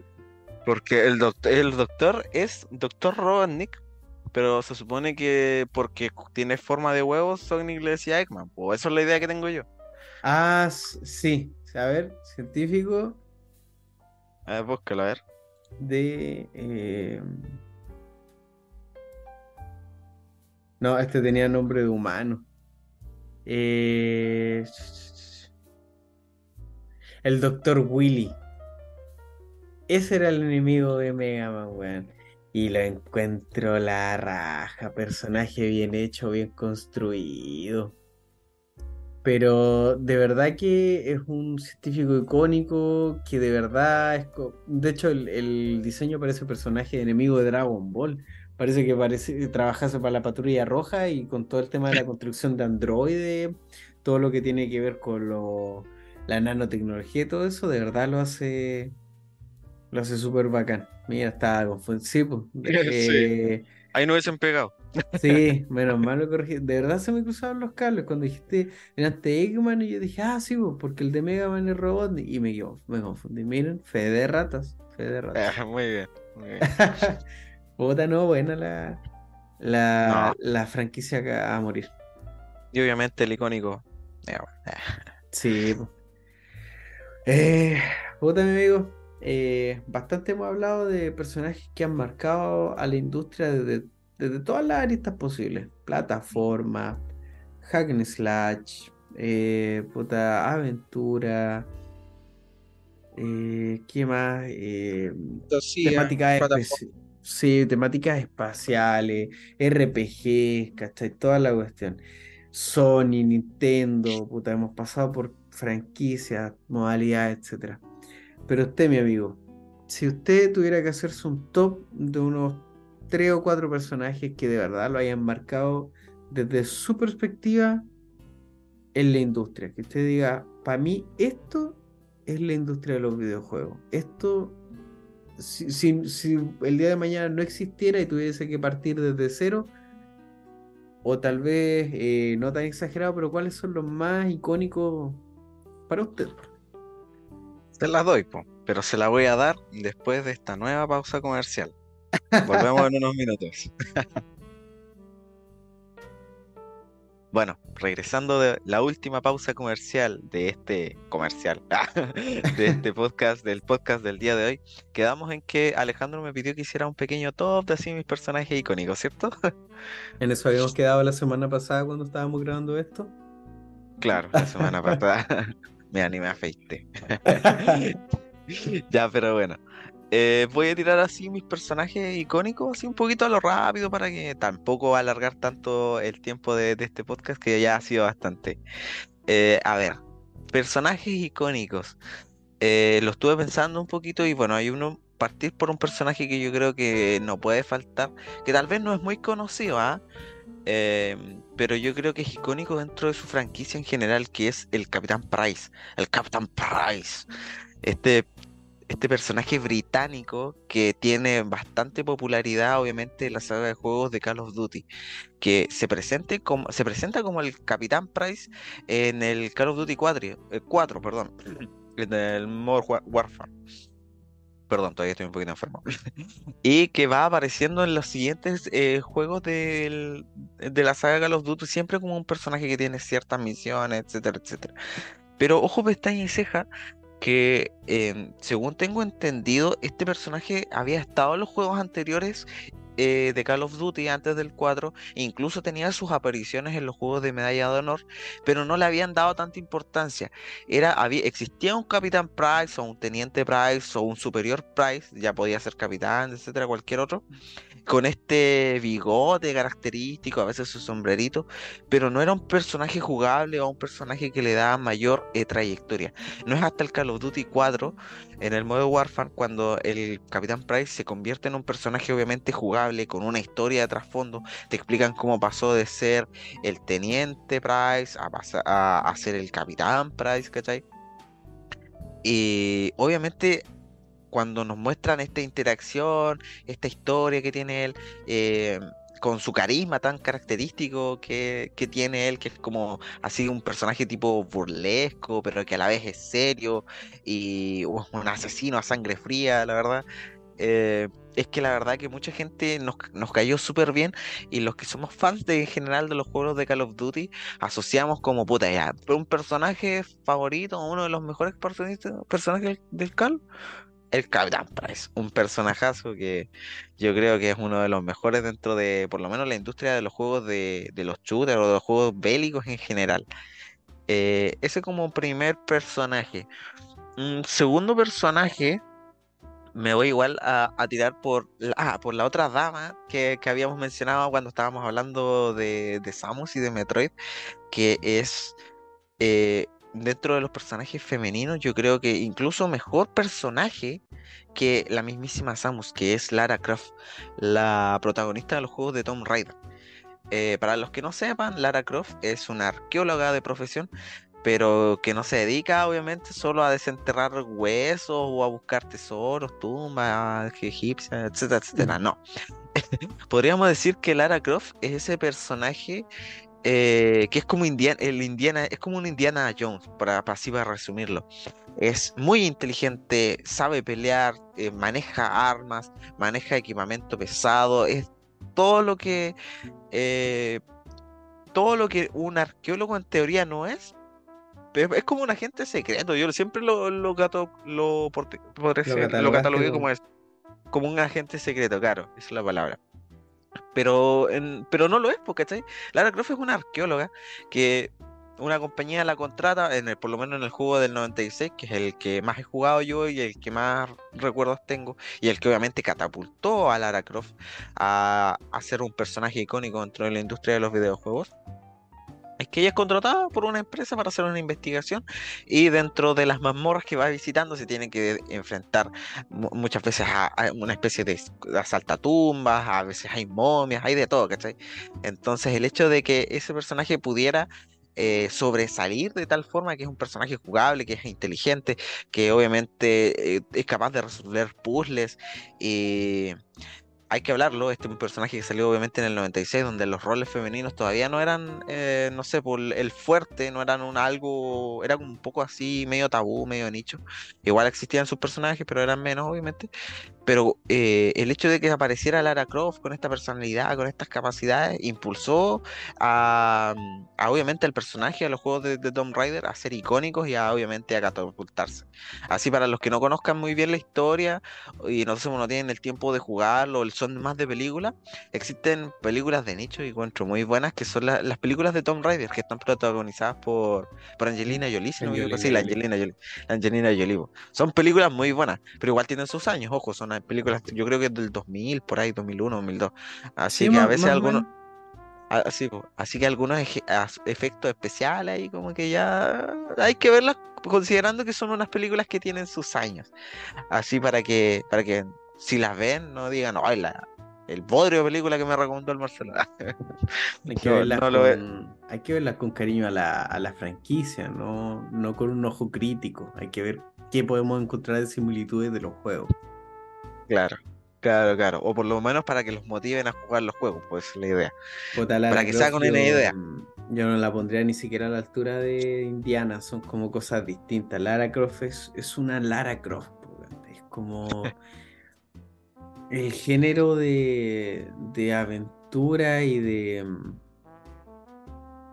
no sé, como este, este género de... no es arqueólogo, es de casa, casa, eh, tumbas, no sé cómo decirlo, cazadores de tumbas, e, es, Lara Croft, es como una mezcla de espionaje, arqueología.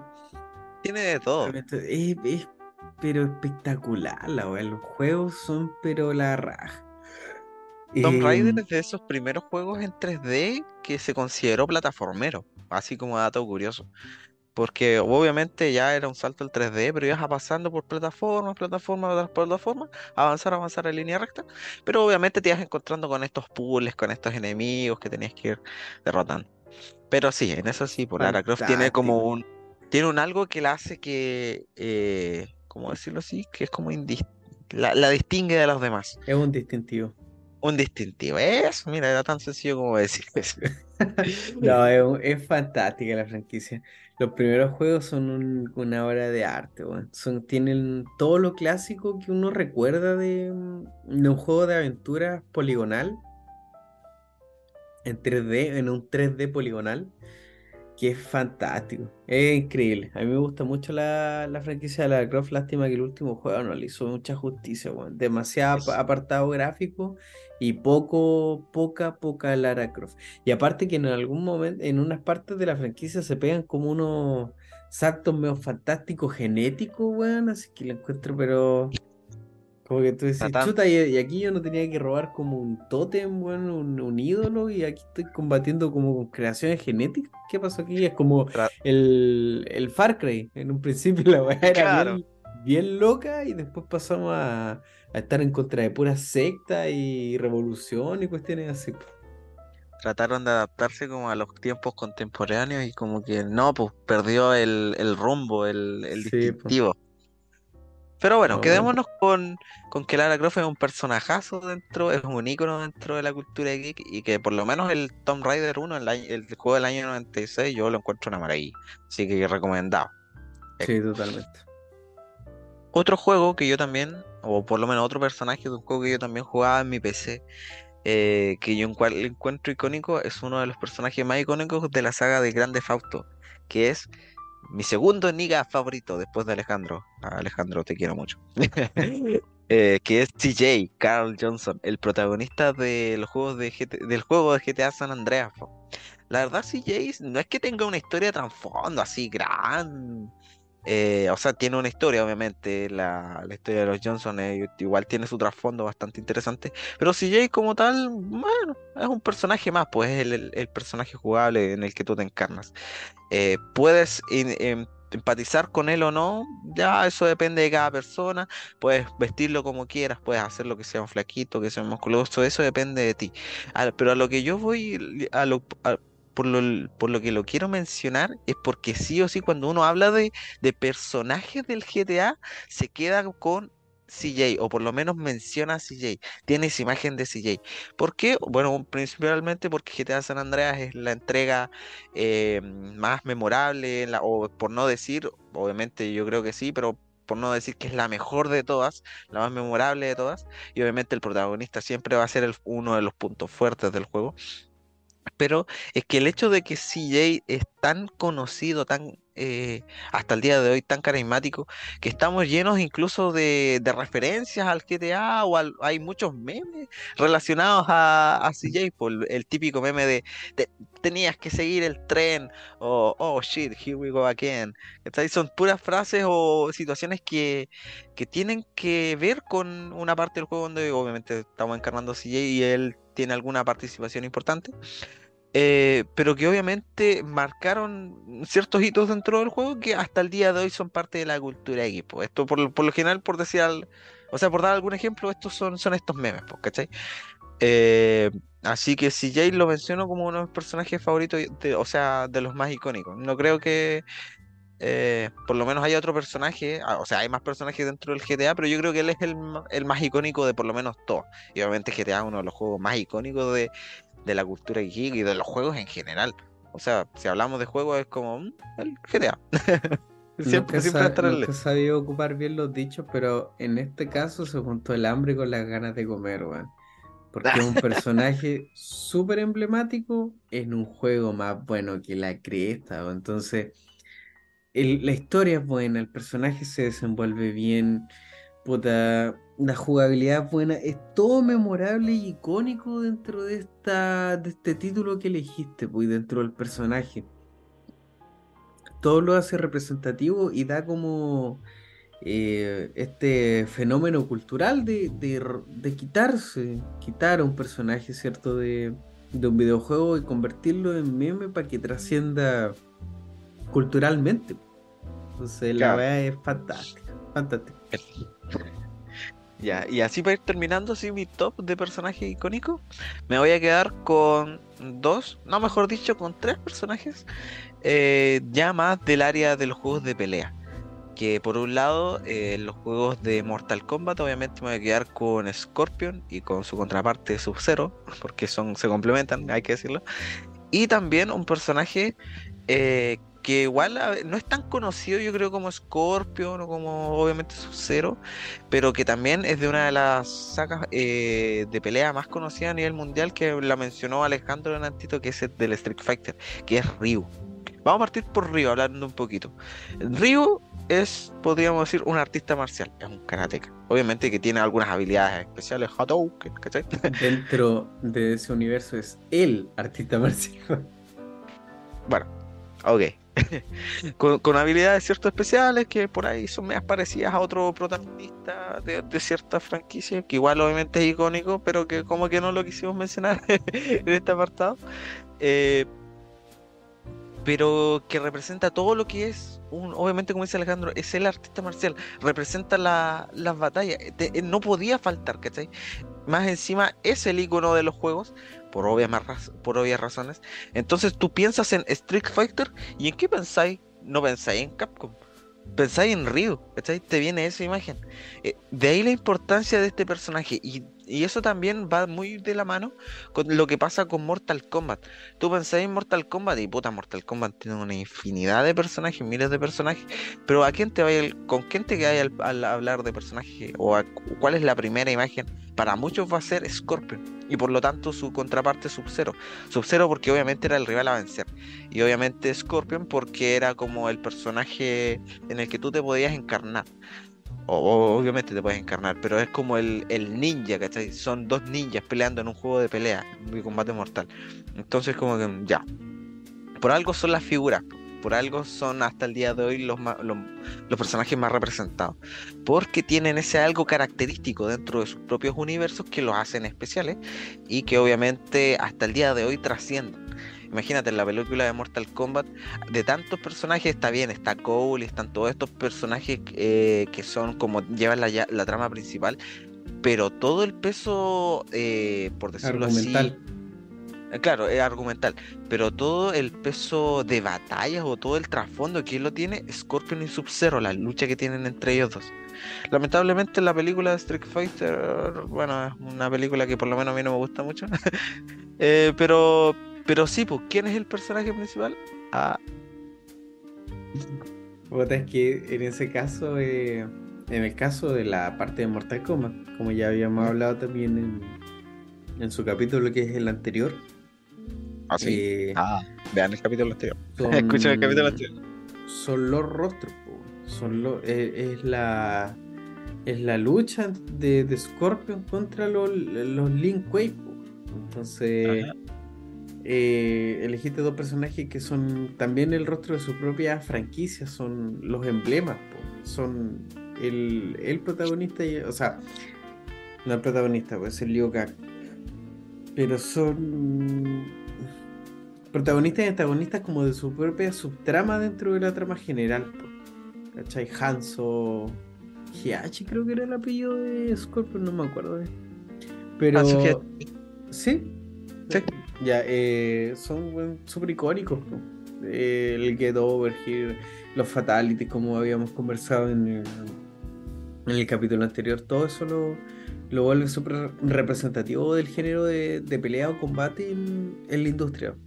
Y puta, ¿para qué hablar de Ryu? Ryu dentro de los competitivos de arcade junto con Mortal Kombat y Street Fighter son, son los juegos. Estaba tratando de acordar cómo se llamaba el sistema de energía ocupan en Street Fighter. Creo que se llama Gouken. Igual me gusta Caleta.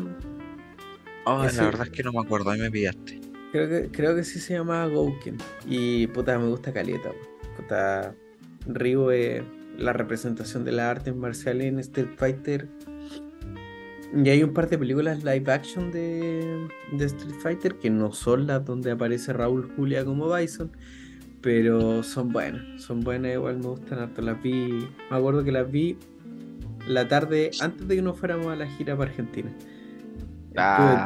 Todo, ese día estuve viendo esas películas, son japonesas de, de Street Fighter. Lo encuentro buenísimo, recomendable. Ah. No sé, no sé cómo sé, de qué año serán. Se llaman así como Street Fighter, ¿no? No creo que sean No, no creo que sean muñecas, igual Street Fighter tampoco es una franquicia tan antigua. Po. 93, creo. Sí, Igual es vieja. A ver.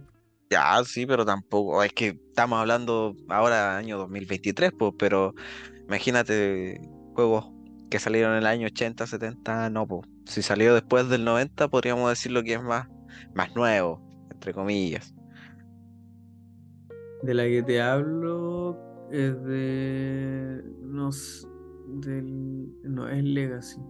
Bueno, pero son como del 90 y, o sea, como el 2000 y algo la- las películas que vi. Está Buenas, son, son buenas. Claro. Bueno, ese es como mi top de personajes icónicos, pues. O sea, hay muchos más, pues. Por ejemplo, no sé, por mencionar así rápido, el mismi- el mismo Goku, un ícono de la cultura geek en general. Que claro, para este capítulo como que lo dejamos de lado un poquito porque ¿qué se puede decir de Goku que no se sepa? Es el... Es un buen la- personaje dentro de los videojuegos. Claro, es que, es que tiene eso, po. Goku no resalta principalmente por los videojuegos, resalta por el anime, el manga. Sí, Pero ob- obviamente que es dentro de la cultura geek, pero obviamente queríamos enfocar más este capítulo a ese área, a esa área de los videojuegos, a esos personajes que, que tal vez todos conocemos, pero que queremos saber un poquito más. Y por eso obviamente como que no mencionamos a Goku o a otros personajes del anime, que obviamente igual son icónicos dentro de la cultura geek. Sí, pues podríamos hablar de hartas franquicias así, pues Naruto, Dragon Ball. Hay hartas, sobre todo como de la, de la línea de, los shonen que, que podrían ir por ahí. pues. A mí me gusta mucho el personaje de Goku, o sea, ¿cómo decirlo? Para que me llamó más la atención el universo ju- videojugabilístico de Dragon Ball con el Fighter Z. Ya. que- porque a mí no, me, no, no, no era tan fan de el mundillo de Dragon Ball dentro de los videojuegos, pero dentro del Fighter Z sí me, me, me agrada un poquito más. Bastante interesante. Lo veo, lo veo más colorido, más, más entretenido de poder jugar, más rápido, más ágil igual. La jugabilidad del Fighter Z es eh, bastante ágil a diferencia de tal vez los juegos anteriores. Y de hecho se estaba trabajando en un, me habías comentado la otra vez, un remake. Eh, sí, pues sí, sí, estaban trabajando. Una nueva entrega del Budokai Tenkaichi, pero no me acuerdo si era un remake, parece que sí me habías dicho. No, no, no, no. A ver, que va a salir el Budokai Tenkaichi 4. Todavía Ah, no se sabe. Pero eh, es que la verdad es que lo que pasa con Dragon Ball es que trabajan en muchos proyectos y puta, muchos no salen a la Y no luz. sale nada. Sí. Esperemos que no pase lo mismo con el Budokai Tenkaichi 4 porque ahí vamos, no sé, de todo el mundo viajamos a quemar las oficinas de, de Konami. Eh, así que, bueno, eh, son, son Dragon Ball cosas. Así que, Son Así que- cosas de fan de Dragon Ball, no lo entenderías. claro. Oye, y bueno, yo te di como mi lista de personajes icónicos. Dame tú una lista o cuáles crees tú desde un ámbito personal que son los personajes icónicos que hay que recalcar o que no podemos, no podemos dejar de lado en este capítulo. Puta, nosotros ah, en este capítulo hablamos harto de los personajes que son bastante representativos de la industria y, y mencionamos muchos que son, son la industria. Que yo, creo yo creo que si conservásemos el, el conocimiento que tenemos ahora de los videojuegos y por algún motivo quitásemos alguno de esos, se cae un pilar estructural. Eh, puta, voy a partir con una mención honorífica, por así decirlo. Nosotros hablamos de muchos juegos de antaño, de franquicias de antaño, franquicias y, y marcas y compañías que surgieron eh, para crear la industria. Y entonces voy a hacerle una mención honorífica a Pac-Man, Ah, que de verdad es uno de los juegos que eh, eran retro arcades ya de toda la vida de ficha y toda la onda, pero de verdad que son súper buenos porque la evolución que tuvo incluso como para el Pac-Man 3D, ¿cachai? De, o el Pac-Man World, ya era una weá increíble, eran como quisieron ser Mario, pero puta, le salió algo mucho mejor y es de muy de nicho. Entonces voy a hacer un, una mención honorífica. Eh, ya para entrar en este top, eh, me voy a ir a un juego de plataformas de, so- de plataformas, de aventuras de Sonic que puta, de verdad es, es espectacular. Yo que ahora está en Nintendo también. Y que ahora, Curiosamente. Salió, y que ahora salió uno nuevo, que es más difícil que la cresta. Yo hace mucho tiempo que no jugaba algo tan difícil eh, dentro de esta onda. Pero para mí uno de los personajes súper representativos es el personaje de Crash Bandicoot. De verdad que... Sabía que ibas a hablar de Cuando se dice aventura, para mí sale esto también. Ya está bien, hemos mencionado mucho, Samus, eh, Lara Croft, pero imposible no hablar de los Aku Aku, por ejemplo, cuando, cuando me dicen, puta, hay un juego de aventura, Crash, al tiro. Eh, ese. ¿Queréis jugar algo amigable y al mismo tiempo que te ponga un poquito eh, em, nervioso? Juega Crash, y te pone nervioso no por la dificultad, sino porque la cámara del PlayStation 1 está en tu espalda, pues entonces como rara la perspectiva de la visión en, donde jugáis. Em, el 1, el 2 juegazo, el 3 solo un poco menos, no quiero decir que sea malo, es un poquito menos. Y el 4 que es el About Time, bueno, es dificilísimo, dificilísimo. Eh, lo compré, ¿cachai? Para jugarlo es más difícil que la cresta, pues. pero de esa dificultad que te mantiene entretenido, no es una weá que te frustra. No es un, un Sekiro, no es un, un Dark Souls, no es un.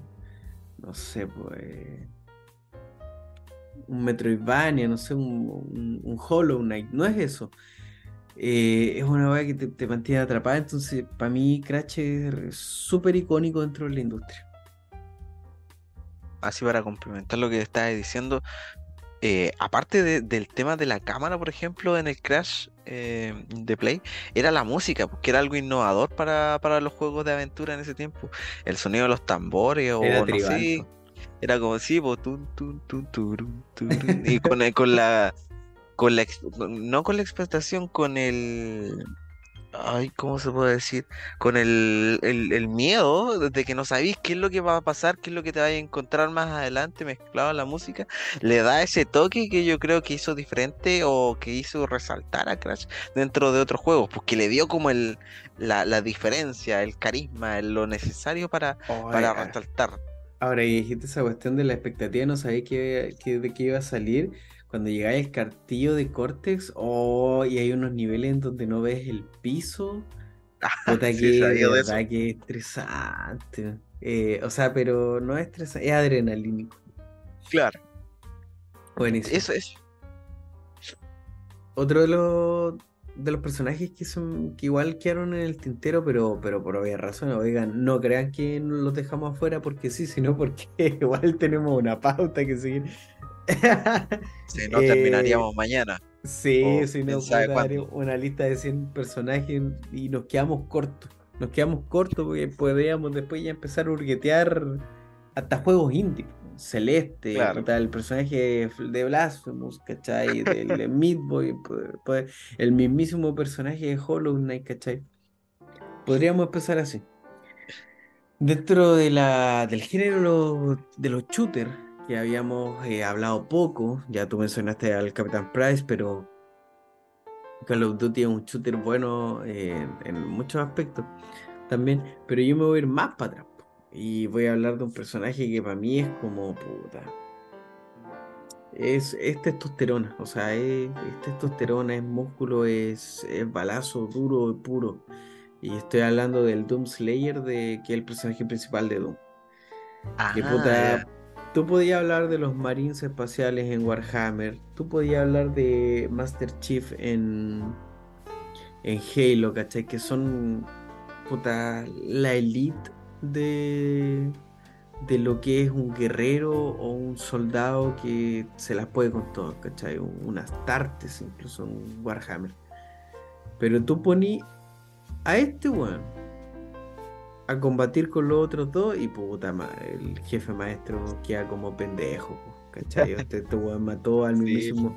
Viajó a matar al diablo porque sí nomás, porque lo, lo molestaron, ¿cachai? Revivió para matar al icono del pecado porque lo, lo huevearon nomás. Pues entonces, estamos hablando de un personaje que es eh, el, uno de los soldados perfectos, ¿cachai? Es eh, un tipo encabronado que te hace. Te, te hace bolsa todo, todo, todo. un muy buen personaje. Y puta, para finalizar mi top, eh, con otros soldados. Y aquí ya entramos en... ¿Es uno de mis personajes favoritos? Sí. ¿Es uno de los personajes icónicos de la industria? Sí, pero representativo de un nicho. Ya, no es un, personaje que sea, o una franquicia que sea muy, muy, muy, muy, muy, muy conocida, pero los que lo conocen de verdad la aprecian. Y de hecho va a salir un remake de esto que quiero conversar más adelante, tal vez en una cápsula, que es eh, Solid Snake, que es del, personaje principal de, eh, del juego que tiene el mismo nombre. Eh, y que de la saga Metal Gear, que es un personaje que está inspirado en el personaje de, Terminator del, T-1000 con, mezclado con el personaje de Snake Plissken de eh, Trouble in Little China, que es una película muy buena, muy recomendable, que está interpretada por Kurt Russell. Y compadre es el espía perfecto este es el espía, ¿cachai? Eh, sus secretos tienen secretos. Entonces, es un personaje que mezcla muchas habilidades, sigilo, supervivencia, adaptación. Eh, y aparte de todo eso, puta, si lo llegáis a pillar, ¿cachai? El weón es seco para el balazo, para el cuchillo, para los robots, para la pelea cuerpo a cuerpo, ¿cachai? Icónico a morir. Te mata cinco veces antes de que toques el suelo. Sí, no, totalmente, totalmente. Y puta, igual la franquicia lo hace como un poco icónico, por los villanos, como mencionábamos en el apartado de Mega Man, hacen que, que este buen crezca aún más, ¿cachai? Porque como tenemos al mejor pistolero del mundo, ¿cachai? Como lo es Revolver Ocelot, el buen así no te falla ni un tiro ni y, y te gano a balazo. ¿Cachai? Entonces tenemos al mejor francotirador del mundo, ¿cachai? Como es este, puta, se me olvidó el nombre del viejito, y le gana con un, a balazo, ¿cachai? Tenemos a la mejor soldado del mundo como es Big Boss, toda la cuestión, y puta, a pesar de que ella deja, se deja matar, pero la matáis tú, ¿cachai? Y la matáis a balazo. Entonces, igual, a puta es la raja. Y eh, puta, es un soldado, Que está dentro de un programa genético que se llama Los, Chicos Terribles, Les Terrible Boys, algo así. Y, y, no, es el soldado perfecto, el espía perfecto, el. Es el Big Boss después. Y se llama así, pues no es que uno le quiera decir Big Boss, a él le dicen Big Boss, ¿cachai? El gran jefe. Entonces uno de mis personajes favoritos porque es súper icónico dentro de la franquicia de lo que es el sigilo. incluso más de más que de la propia franquicia de juegos que se llama sigilo. Este weón es más sigiloso. ¿Cachai? Y, y hay una weá que el, en el Smash Bros. que como que le hacen como un guiño cuando dices sneak, algo así como sigilo eh, como más es distinto cuando está este, este personaje en, el juego, que no me acuerdo en cuál de los Smash Bros. incluyó al Big Boss. Pero ese, es como, ese, es como, mi, mi top de, de personaje icónico en, en, lo personal, como habíamos dicho. Bueno, a mí tal vez me van a, me van a retar algunos, se van a enojar conmigo, pero yo nunca, la verdad es que nunca, nunca, no es porque no haya querido, es que no se me ha dado la oportunidad, no he probado ningún juego de la saga de Metal Gear. Y tal vez aquí me van a caer bastantes balazos, pero es una cosa que simplemente no he hecho. Pero puedo concordar con Alejandro que conozco, por lo menos tengo una idea, tenía una idea de quién era el personaje de Solid Snake. Así que muy bien con lo que dice Alejandro, un verdadero un personaje que ha que ha marcado, ¿cachai? Su trascendencia, su, su, importancia dentro de su saga, tanto al punto de que idiotas como yo que no han jugado los juegos ninguno, conocemos, conocemos la conocemos al personaje y conocemos que es un personaje importante. Así que muy bien Alejandro, muy buen top, creo, creo que te sacaste buenos nombres. Así igual, así como dato curioso para comentar, eh, siempre encontré que el traje que usaba el Doom Slayer era o estaba basado en el traje de Samus. Es que yo lo encontraba lo mismo, pero un poquito más verde o más gris. es como lo mismo, pero gris o verde. No sé, no me acuerdo los colores que tiene el traje. Es, verde, es verde. Pero sí, pues. como era Samus. en la versión femenina. Eh, masculina. Puta, te recomiendo jugar el este del que estoy hablando, que es el Snake Eater en el Metal Gear, porque el, si jugáis, ponte tú el, Sons of Liberty, que es el, el 2, o el, el 1, por ejemplo, em, ya sí está bien, pero el Snake Eater es el, bacán, porque el Sons of Liberty eh, está como ya muy metido en el mundo de Metal Gear. El, lo encuentro bueno, pero tiene harta, harta como trama política, harta como geopolítica en realidad.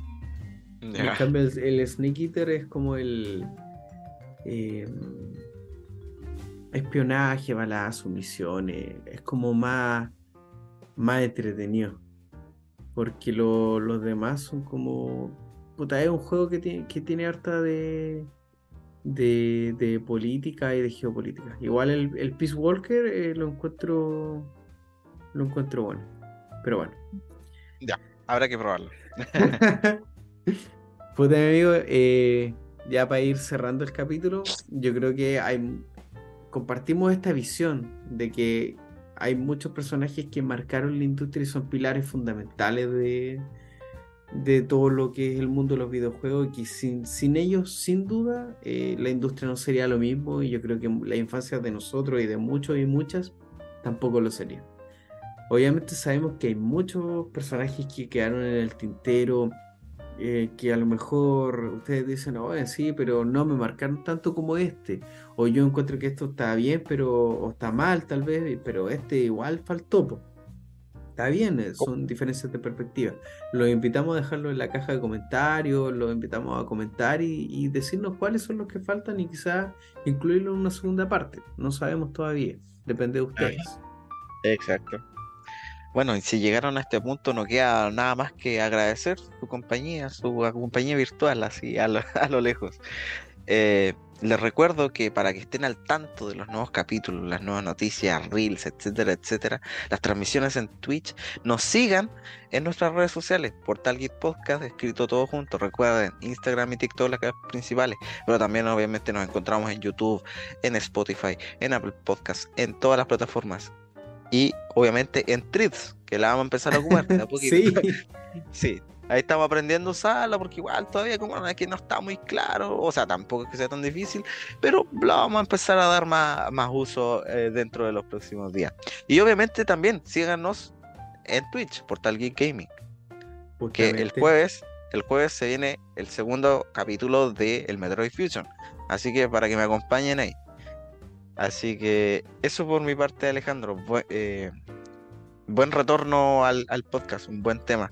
Y bueno, obviamente igual retomar lo que dijo Alejandro, cualquier duda, comentario, sugerencia, crítica, siempre va a ser bien recibida, obviamente siempre que la, si es que la hacen con el debido respeto. Así que nosotros estamos abiertos siempre a todo tipo de comentarios, todo con el afán de mejorar y de darles un mejor, un mejor servicio o un mejor capítulo a ustedes. Así que eso por mi parte, Alejandro. Eh, yo no tengo nada más que agregar. Eh, no sé si tú. Puta, muchas gracias, obviamente, por tu tiempo, por, por volver a grabar. Que la verdad, yo por lo menos lo, paso muy bien grabar. Esto es de los dos. Eh, es de los dos, es algo para entretenernos a, nosotros dos, pero con el beneficio de tal vez poder también entretener y, tal vez compartir con, con otras personas. Sí, eso fue lo que propició todo esto. Te agradezco también tu tiempo, el sacrificio que, que hace igual por estar grabando ahora que se van a hacer la una de la mañana. y agradecer también a todos los que llegaron y las que llegaron hasta este punto. Muchas gracias por, por escucharnos un rato y por con esa simple escucha apoyar este proyecto. Así que gracias a todos y a todas, Marcelo. Nos vemos en el siguiente capítulo.